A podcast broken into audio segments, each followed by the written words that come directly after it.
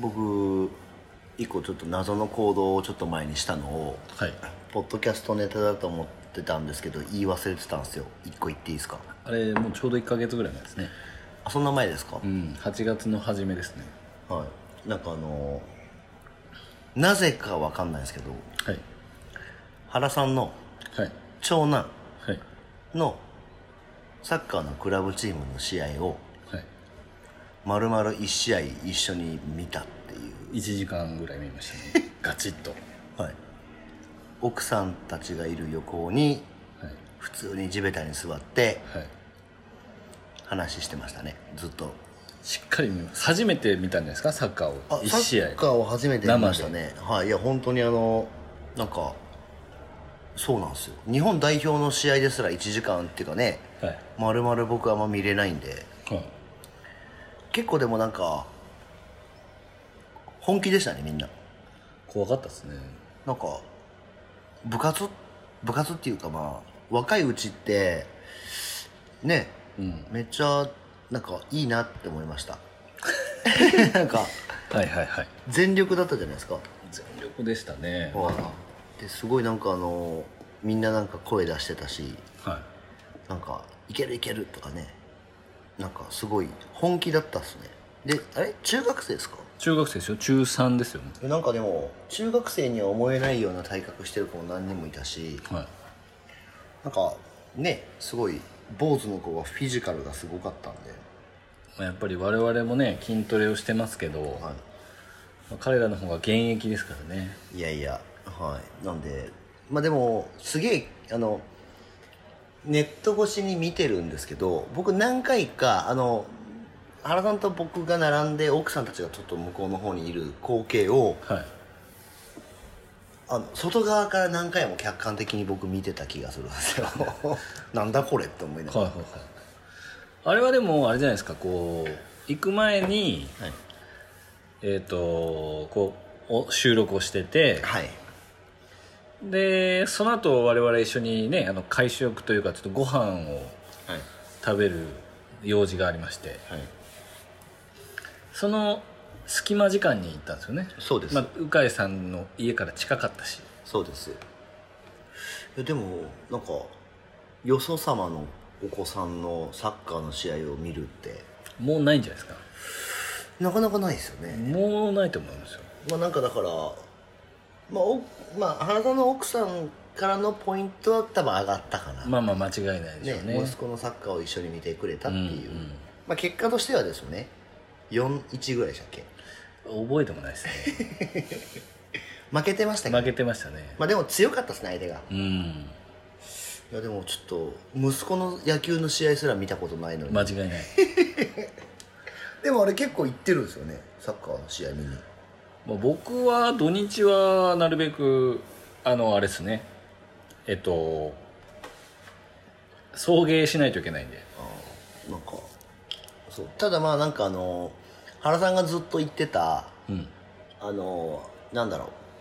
サッカーのなんかね息子のサッカーのその監督のその方針についてまあまあ言っとったじゃないですか、はいはいはいはいまあでも そのなんだろう戦術的なプランニングはほぼないなっていうそうですよねねだから経営をされてればね多分分かるんですよだから統率というかそうですそうでなんすかその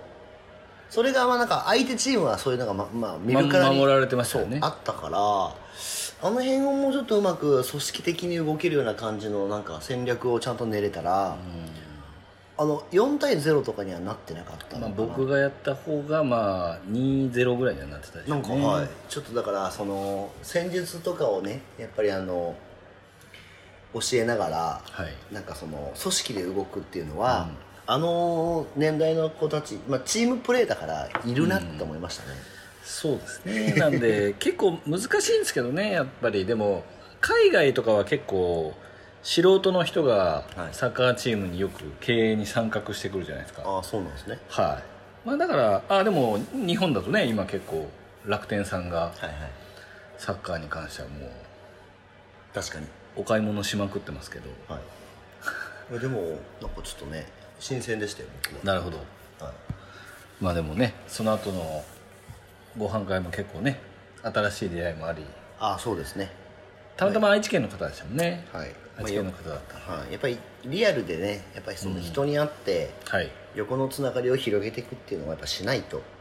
そうですね事業も伸びないですよもうあんまり気にしとってもねあもうなんかはいなんかこうなかなかはい、もうワクチン打ったら無敵ですよいやまだ打ってないですよね打ってないですじゃあ行きましょうかはいはい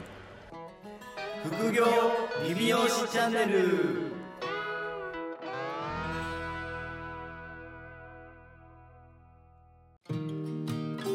副業理美容師チャンネルは理美容室経営だけにとらわれず理美容室経営以外のキャッシュポイントを作りたい経営者様に聞いていただきたい番組です改めまして鵜飼です原です今回はゴリゴリのですね告知会です出た告知しちゃうんですねまたい、はいえっと一応僕先日はい、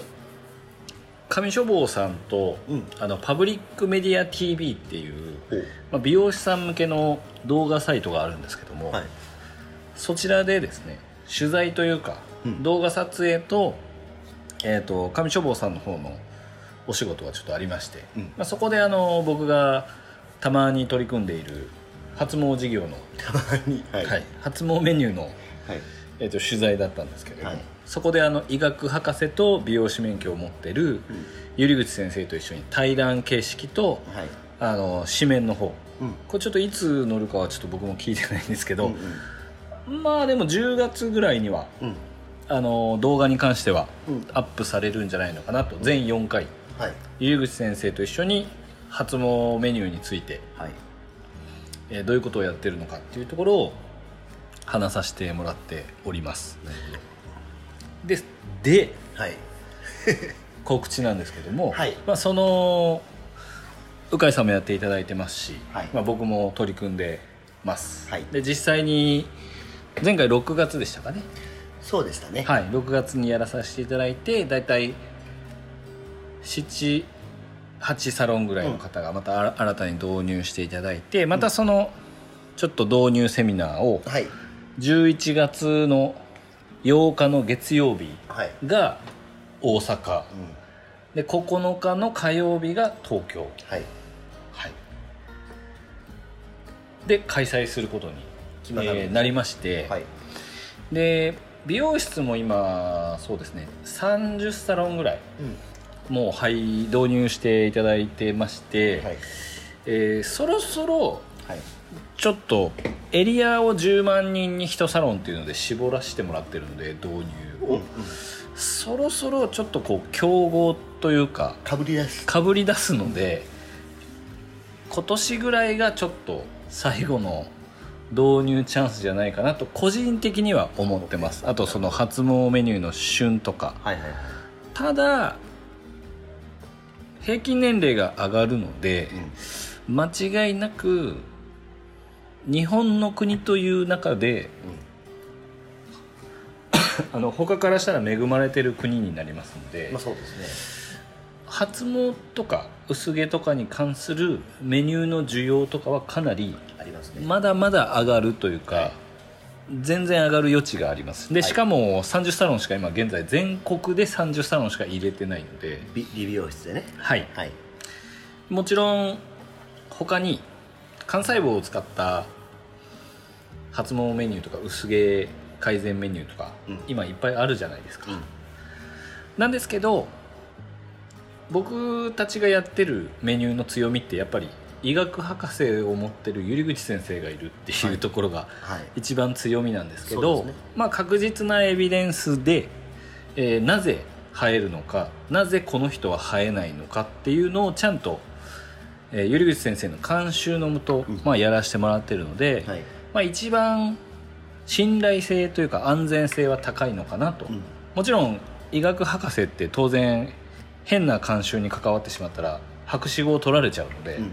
湯口先生も変なことは当然やらせないし僕たちに。うんえーそういう商材を使わせないっていうスタンスで